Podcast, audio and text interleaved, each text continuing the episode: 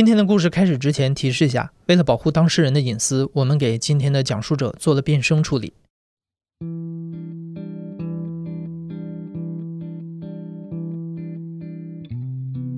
你好，欢迎收听故事 FM，我是艾哲，一个收集故事的人。在这里，我们用你的声音讲述你的故事。每周一、三、五，咱们不见不散。故事 FM 上个月做了一期节目，名字叫《婚姻困局》。确诊罕见病之后，丈夫说要离开我。那期故事播出以后，留言和讨论都非常的汹涌。有人听完故事以后，很悲观的总结说：“啊，哎，真是印证了‘夫妻本是同林鸟，大难临头各自飞’这句话。”其实，我觉得我们并没有资格去指摘两位当事人的选择，因为如果把我们自己放在他们的位置上，我们未必会做得更好。但如果只是听了那期节目，你就开始对婚姻持悲观的态度，我觉得也大可不必。因为听完今天这期节目，也许你会有完全不一样的感受。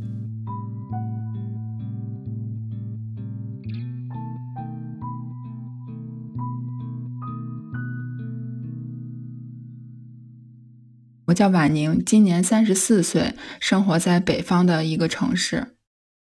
今天这个故事的讲述者婉莹和一个男孩是高中同学，又考上了同一所大学。借着各种天时地利，两个人很自然的越走越近。我们上学的那个城市呢，就是大学还挺多的。我们的其他的高中同学不错的，在另一所大学里面。然后有一次我们那个高中同学聚会，那是一个冬天。下了雪，其实我我对他的一开始的那个印象就挺好的，就没有说是就那种感觉。但是我上高中的时候，我曾经注意过他，就觉得，嗯，就是一个挺干净、挺阳光的一个男孩，然后对他感觉还挺好的。然后当时我跟他一起去的，所以就老跟他在一块儿。因为下雪了，地比较滑，然后我就很不自觉的，就是拽着他的一个衣角，就怕自己滑倒。他人也挺好的，然后也特别好小心的就扶着我。后来我再问他的时候，他说他不记得，但是我当时印象还挺深的。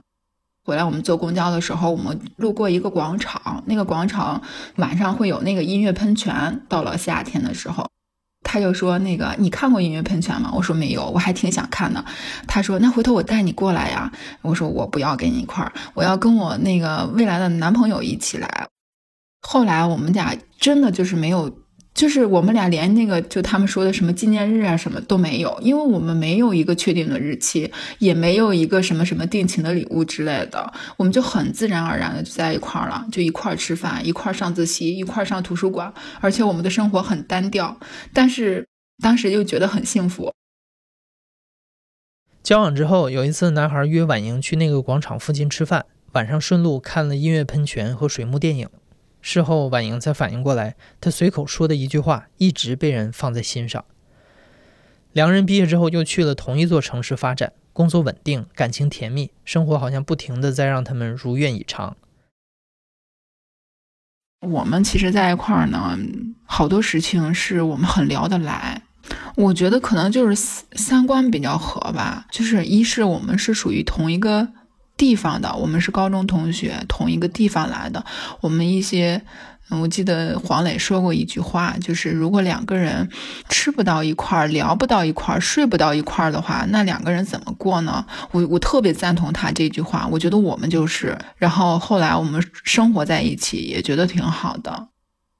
我们的原生家庭很像，就是他的爸爸和我的爸爸都属于那种比较爱喝酒的那一种。喝完酒之后呢，然后就是会吵架，父母就会吵架。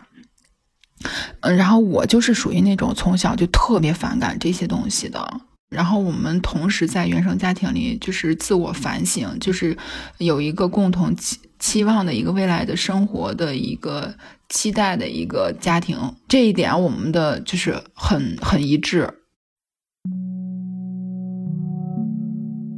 我工作一年，他工作两年的时候，我们那时候要搬家，然后我就印象很深。我们搬完家之后，当时我就很累，他特别宠我的那种。我说我很累，他说你别管了，你就就在那儿躺着，其他都是我来收拾。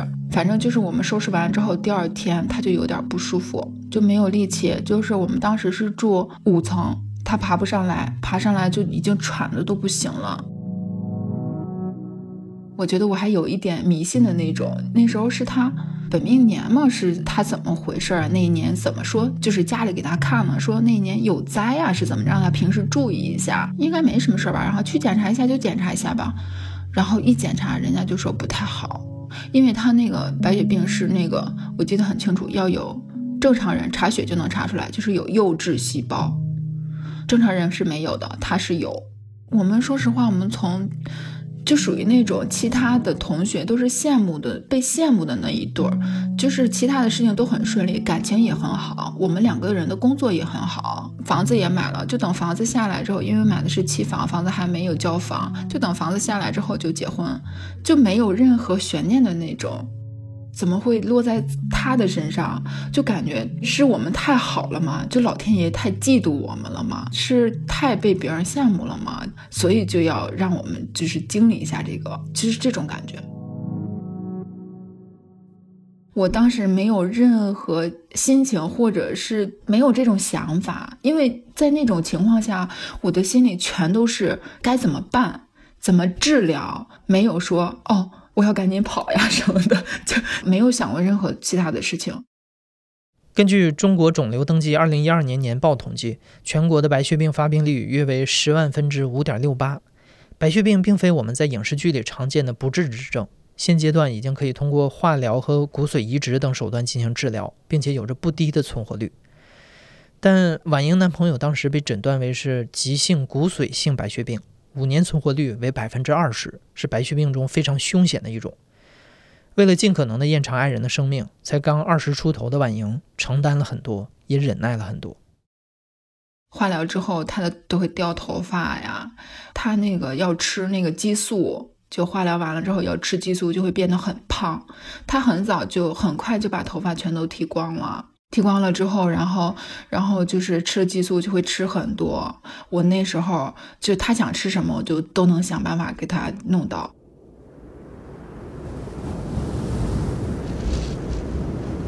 有一次就是冬天了，然后他想吃烤鸭，我就到处给他找，都没有，因为下雪了。那时候也想不起来要去什么地方嘛，然后就骑着电动车到处给他找。后来终于找到一个烤鸭，然后赶紧送过去。送过去了之后，然后晚上，因为我本来就肠胃不太好，然后那天晚上就是那个胃疼的，一直疼到了晚上两点钟，差一点就叫幺二零。哎呀，但是也不敢，就觉得嗯，哎呀，没事没事，因为我也是老毛病了，就是上高中的时候，就是为了学习，就是老吃饭吃的特别急，然后也不注意。就肠胃炎嘛，也不敢跟他说，就怕他担心嘛。经过四个疗程的化疗之后，幸运的是，男朋友和他妹妹被安排到北京接受骨髓移植手术。这是婉莹第一次和男朋友的家人相处，也是第一次发现自己作为女朋友这个身份很是尴尬。我是十二月二十九号才赶紧赶到北京，然后去照顾他。然后去了之后，当时已经开始在做决定了。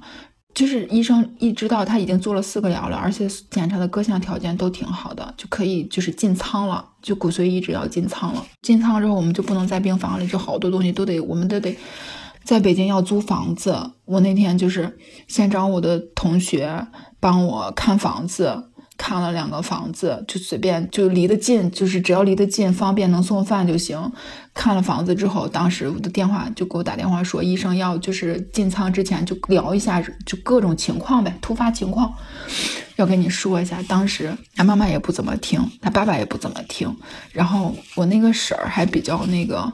就是理性一点，就说：“哎，你赶紧去，你赶紧去。”就好像我就已经是那个做决定的那个人了。但是我当时的身份也很尴尬啊，是女朋友，在家里人看来还未来还没有准儿的那种。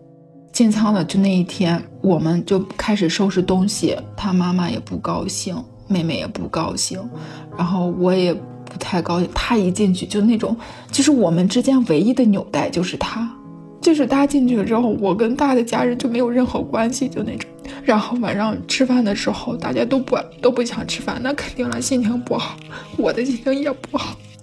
然后就是他的那个亲人都关心他爸妈，说：“哎呀，你得坚持住呀，什么是吧？那个你得吃一点。”就所有的人都在关心他爸妈，就是没有人就问我一句。然后回到那个房子之后，又嫌那个房子不好，嫌那个房子脏，又嫌那个房子离的医院远，不是那么特别近，反正就是各种不满意。哎呀，我就觉得那个委屈，特别委屈。那我跟谁说呢？我也不能跟我老公说，他刚进去，心情也不好。那我只能忍着。我也明白我的身份很尴尬，我没有任何说话的权利，我不能做任何主。我做主的话，万一以后有什么事儿，他们该埋怨我，就是真的是夹在夹缝里那种感觉，特别难受。骨髓移植手术后，男朋友的情况有了显著的好转，这让婉莹看到了回归正常生活的希望，也更加细致和耐心的照顾男友。不过陪护久了，婉莹发现医院好像是人间的一面镜子，经常照出人性中的软弱和自私。她见证了很多令人唏嘘的病友故事。我记得很有很有意思的一个，就是他妹妹要住了两天院，要打那个针。就是男男同志在一个病房，女同志在一个病房，我就去他妹妹那个病房，然后他那个我婆婆也在那。医院里的人情世故就各种是悲欢离合，真的是太多。然后坐在那儿之后，然后旁边的有一个也是那种，就问我婆婆说：“你们家俩姑娘一个儿子吗？”就问他哈。后来我婆婆说：“不是啊，这个是那个，这个是儿媳妇儿。”就说就是这个。然后后来那个说：“哦。”后来我说：“我说。”我说女朋友说啊，就觉得你更像她妹妹，就说我跟我婆婆长得特别像。就说完这个话之后，然后她扭过头去跟她老公就说，就低头说了句：“哎呀，终于看见一个没有被吓跑的。”就是那个医院里边那种事情太多了，就是这种病也很严重嘛。就是我知道的，然后还是我老公跟我说的，A 女和 B 男同时生病了，就是都是这种病，然后照顾他们的老公和老婆，那两个人好了就跑了，就这种事情就在他们的病房里发生了，很离谱的。你要说我没有犹豫过，那是不可能的。毕竟我这么就是每一天，现在给你讲起来没有太多的感觉了。但是那种经历过来真的是很艰难的。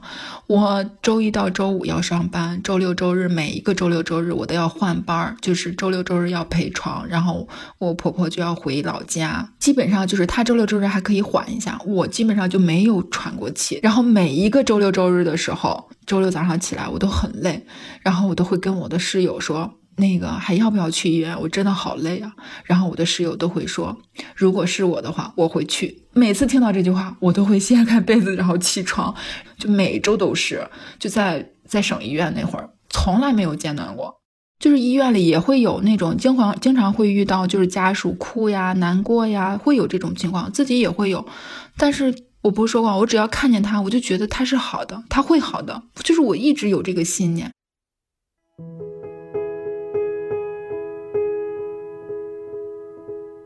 出院之后，两个人以为一起迈过了人生中最大的一个坎儿，可以重启平静的生活了。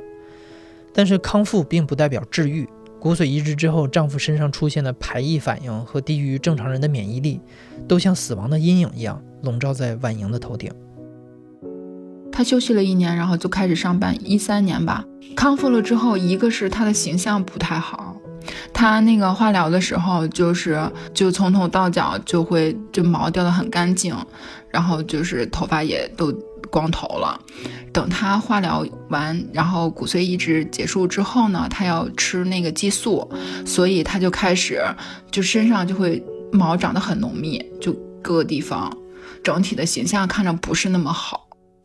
后来他就开始出现排异反应了，口腔里就开始就类似于我们的口腔溃疡一样，所以他吃东西就吃不了，就整天那个嘴唇呀里边啊就会烂掉，他就要经常的擦药，擦完药之后要吃东西要吃软的，不能吃硬的，不能吃烫的，不能吃凉的，就各种注意刺激性的都不能吃，然后。我们就是好多东西又得给他打碎了，就只能吃那种流食，所以他每次就只能回家吃饭，不能聚会，不能出去吃，就是他的免疫力会整体的下降。然后我们一到了冬天，我们是完全谢客的，就不要有任何人到我们家。然后只要有一个人有感冒，不管离他有多远，他绝对会中招，就那样的。而且一旦感冒，到了后来啊，前期还好，前期他的身体还可以，到后来他的肺排一开始，他一旦感冒他就喘不上气了。其实说实话，我是一个很传统的女人，我一来找他，我们就在一起住了。我就觉得我跟他在一起了，我就要跟他在就结婚，就是我不能找别的人。他也跟我说过，就是说你可以啊，你这个形象也挺好的，工作也也，反正就是说我的整体的条件不能说愁找对象的那种。然后我说不行呀，我那个我都给你那个什么了，我不行。然后那个他说这都什么年代了，你都你还这么。其实他也有过类似的就是说说法，我同学也有好多安慰我，好多说我的，就是说你太那个什么了。如果他真的爱你，他就应该跟你说，你走吧，你不用管我了。其实这种想法我我接受不了。换位想一下，如果躺在床上的是我，我虽然嘴上那么说，但是我的心里肯定是愿意有人陪我的。如果他越那样说，我觉得我也更不会走了。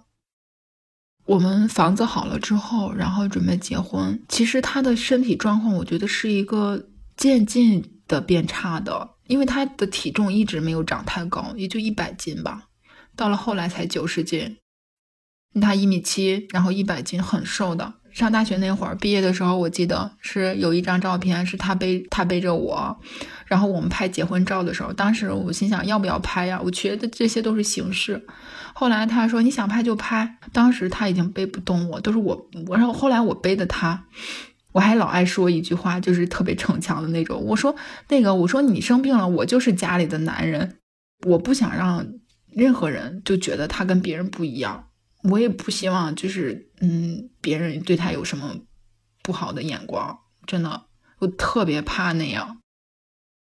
我记得我们去结婚之后去领证的时候，那个是二层还是四层，我忘了。就是那个他爬楼梯爬不上去，我们我们休息了三次才爬上去。我当时心里特别难受。其实是我有的时候站在就是大马路上，我就会想着，我说为什么别人。别人的老公都是这么健康，就是可以上班下班，为什么我的老公 就生病了呢？但是你说那个外分之五对于别人来说，就是对于医生其实就是一个数字，那个数字对我们来说没有任何意义，只有零和百分之百。后来他的肺慢慢不好，就去医院看，然后就是那个激素老吃激素，老吃激素对身体。特别不好，慢慢后来就是激素也起不了太大作用，因为他要一吃一吃，有的时候厉害的时候要吃七八片，然后对身体其实毁损坏性是很大的。二零一七年，他们有了一个孩子，遗憾的是，新生命的到来并没有带来奇迹，丈夫的身体以肉眼可见的速度一天一天的变差。婉莹说，那几年她只要见佛就拜，求的只有一件事儿，丈夫能活到和婉莹一样的岁数。即使对着自己的寿命，婉莹都不在乎，她只希望这个人能一直在。又撑过了一个冬天。二零一八年，丈夫的肺部逐渐衰竭，导致脑部供氧不足，他的言行举止开始退化，变得易怒，难以控制自己。国庆节，在他们准备回乡探亲之前，婉莹和丈夫都预感到时日可能不多了。我那段时间一直很一直很不好，我的感觉很不好，就是很有感觉，两个人感情好，还有就是待时间长了之后会有感觉，会有就是心灵相惜，真的是他有不舒服我都会有感应。然后我七月份的时候出差，然后我就跟我同事说，我觉得他快不行了。就在十月一之前吧，有一天，他就说，因为他叫我丫头嘛，他说丫头，我我觉得我今天天气特别好，我觉得我有那么一两分钟。我觉得我回到了生病之前的感觉，身体特别舒服，没有任何不舒服，但是只有那么一两分钟，我也没有多想，我就脱口而出，我说呀，你是不是？我后来我又发现，我觉得我说这个不合适，然后我就没说出来。但是他没有事儿，他就说，你是不是说回光返照呀？然后我说，嗯，也不是，那肯定就是咱们快好了呗。你看这两天天气也特别好，十月一咱们再回趟家，心情就好好了，然后你就身体就会好了。二号那天早上，他起来特别早，他平时要收拾半天的，因为他喘嘛，要喘得很，喘一会儿歇一会儿，就是很慢的。但是他那天收拾的很快，她六点多就起来了，吃完饭早早的就在那等着我们。我婆婆还说呀，你今天收拾的好早呀，你看这是心情高兴那个回去哈。我们还特意弄了一个小的氧气瓶放在车后面，然后就把那个氧气瓶打开，然后她吸上氧，吸上氧，然后她就给睡着了。等快到家的时候，她就醒了。他就说了一些那样的话，我那时候就其实那天我就特别有感觉，就老觉得不太对劲儿。他就老说你以后怎么着，你以后怎么着，就是就是很不舒服，你知道吗？就是我也敏感，就就有点那种交代你以后要注意什么的，就那种感觉。就你以后开车的时候有大车一定要让，要等，就不要着急，等多长时间都要等，你不要抢道，就这样说我，然后口气也很凶的那种。第二天早上之后，我在那儿看手机，然后他在那儿，我说你看啥呢？他说翻照片呢，然后看一下，然后正好那个照片就定在那个一家三口那一张，然后他就说我最喜欢这一张照片，然后就这样举着给我看。我说我也是，我说我说咱们咱们好像也没有照过几张照片。我说我看看，我拿过手机来，他就突然就一下子。我在坐在床上，他坐在那个凳子上，我俩是面对面的嘛。然后他把手机递给我之后，他就一下子就感觉要就是缩在那儿要抽了，然后一下子就整个的横在了床上，就眼睛翻翻白眼那种，整个的抽搐。抬上担架之后，然后就抬上那个救护车了。我鞋也没穿，就光着脚就上了车。当时抢救的时候，就一直跟他说：“我说我在呢。”或者我在的，你别担心，我会一直陪着你的。送到医院之后，丈夫经受了几轮的抢救，婉莹都看在眼里，但她知道已经回天乏术了。回顾他们相恋的这十一年，有七年的时间，他们两个都在共同抗击这个叫病魔的东西。无数的针头插管在这个年轻人的身上留下了千疮百孔，也同时狠狠地扎在了婉莹的心上。在生命的最后，婉莹只想让爱人平静的、无痛的离开。那天上午，那是上午，家里人就开始说那种话了嘛。然后医生就说：“那个不行，就他老这样不行，把那个氧气插到这个胸这儿，就从这儿开胸嘛。”然后当时我就不同意，因为他抢救的时候先是那个电击了嘛。然后等他醒了之后，我又问了他一次，因为我也怕盲目给他做决定，万一他求生欲很强哈。然后那个他说我不要，我就跟他说呀，他说不要不要再那个什么，我我实在是坚持不住了，我太累了，就让我走吧。其实我真的觉得我们两个就是属于那种很懂对方的那种，我也觉得他太累了，就不想 最后。最后的时候再有什么创伤性的伤口。后来他所有的亲人都来了一圈儿就说完话之后，他也没找我，也没说什么话。我觉得可能我的话已经说完了吧。一开始他可能没有，就对未来充满希望。他直到最后一刻才觉得，可能留住我是做的最对不住我的事情。所以他没有话跟我说了。他走了之后，其实说实话，他走了之后，我的身体上是轻松的，因为你也能感觉到，就是我照顾他确实是累的，但是我的心里是难过的。就是我为什么呢？我就觉得。我以为我以前我想过无数次，他走了之后我的生活会是什么样子的，因为我知道会有这么一天，我就觉得世界可能就会成为灰白色，没有颜色了。但是真的到他走的那一天，我觉得没有那么惨。但是我真的觉得我听到的任何声音都像奏起了哀乐一，就是很悲伤，因为我再也没有那个跟我。分享喜怒哀乐的人了，再也没有那个，一个眼神就懂你的人了。你不用说任何话，不用表达任何事情，他就知道你在想什么。就再也没有 那个懂你的人。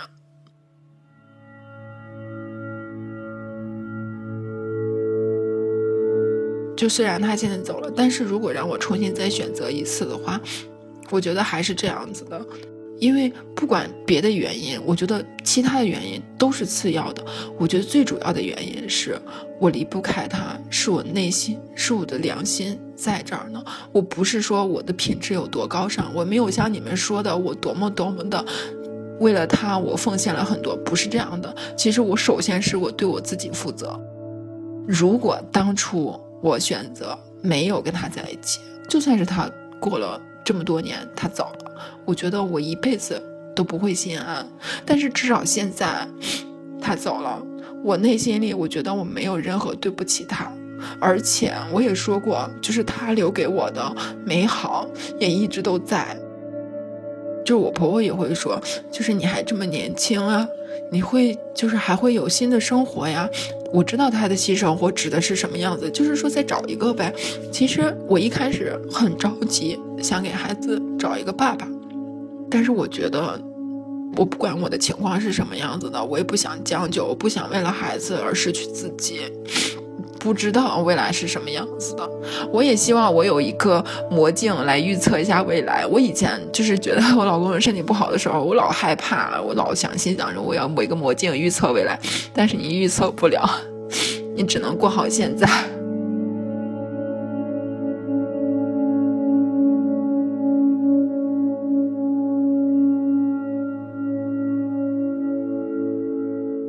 你现在正在收听的是《亲历者自述》的声音节目故事 FM，我是主播哲。本期节目由野捕制作，声音设计孙泽宇。感谢你的收听，咱们下期再见。